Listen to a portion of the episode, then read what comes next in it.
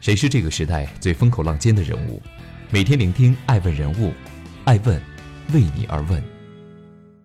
Hello，大家好，爱问人物创新创富，爱问是帮助创始人成长的创始人办公室，爱问传媒辅佐创始人全球定位传播，爱问资本帮助创始人的新经济公司投资融资。欢迎大家的守候。今天爱问顶级人物之长城会创始人文厨。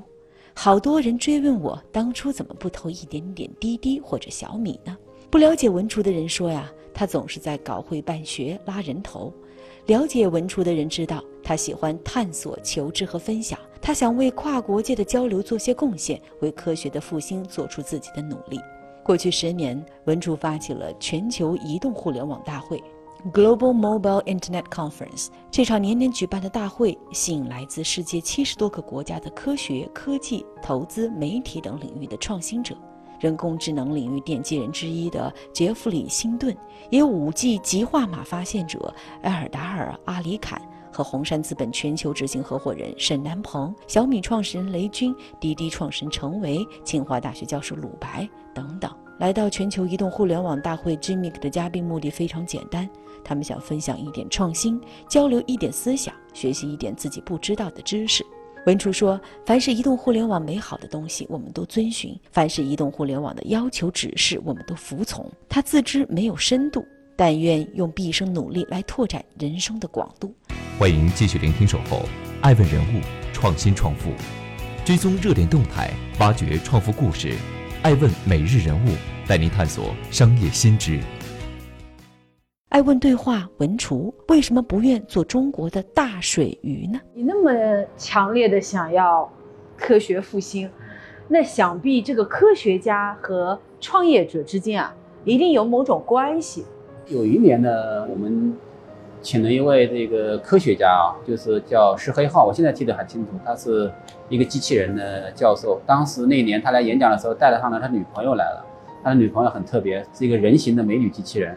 当时他的演讲非常轰动，呃，超过了我们各位著名的科技界的大咖的演讲的关注度。当时就激发了我的兴趣，哎，我说这个科学家还是挺有意思的。所以我在想，哎，那么跟科学家们聊，至少我看到他们是这样一个思考，就是你一个实验室的这个研究，一个科学的基础的研究，那他们考虑的是用三十年的这样一个维度来想，然后十年作为一个节点，就是看问题很长远的一个角度啊。有一点啊。就是我为什么老是强调我不愿意做中国的大水鱼，我愿意做世界的小邮差，所以我是做取舍。某种意义上，你看啊，就是过去十年，如果我心态不好的话，那我已经业余了。举个例子来说，我的好朋友陈维，他一三年来我们大会经历个大会，他是第三名嘛。今天陈维是一个中国最年轻一代的，我认为他是最有潜质的商业领袖。然后我还还举一个最大的这个经历的成就，可能还不是陈维，不是滴滴。是我的雷老师啊，雷军啊，是我的第一个天使投资人。小米今天我们在看，它其实是这个长这个这个这个长城会这个故事里面最最传奇的一个故事。他们好多人都问我说：“哎呀，你怎么不当初这个投资一点滴滴或者投资一点小米啊？哪怕这个投这个十万块钱做这个也挺好啊，一万块钱都好啊。”你知道那个 Paytm 的 CEO 那个人叫 V V 加，嗯，呃，来参加 Gmic。我的一个印度同事就找过来说，有一个创业者想说想跟你见个面，呃，说是印度来的。然后我的印度同事说他还是很有激情的一个人，然后他就跟我说，哎呀，他说文初你的会太好了，我看到了我们印度的移动互联网的行业的未来。最后还说了一句话，说哎，说我觉得像王坚这样的人好有思想，王坚就是阿里巴巴的 CTO，然后他说我特别想。见一下啊！我说那行，那简单，我们帮你介绍一下。我安排同事就带他带他去见了王坚，所以王坚后来把他介绍给马云，大概投了他六亿美金。如果我从这个角度去想的话，从这个财富或者是从这个世俗的这个角度上会失衡的。欢迎继续聆听《守候爱问人物创新创富》，追踪热点动态，挖掘创富故事。爱问每日人物带您探索商业新知。爱问文竹，什么样的探索需要穿越千年？今天的这番深入的沟通啊，让我更理解你了，更理解你在这个《不东》这本书里面写的那句话：为什么大家都要争着做这个世界上硅谷的那颗苹果？那个苹果虽然很好，但如果做不成，我们怎么过好这一辈子呢？我们成为不了大佬，成为不了顶级人物，我们是不是可以成为自己的英雄？其实这个就跟科学一样啊，探索啊是一种乐趣，就是当你觉得某一件事情是你的好奇心驱动下的，是一件很有乐趣的事情啊，其实不要太注重结果，因为很多时候人的热情和他的好奇心是让一件事情无限的释放，然后不断的最后探索到你意想不到的这种境界或者这种状态。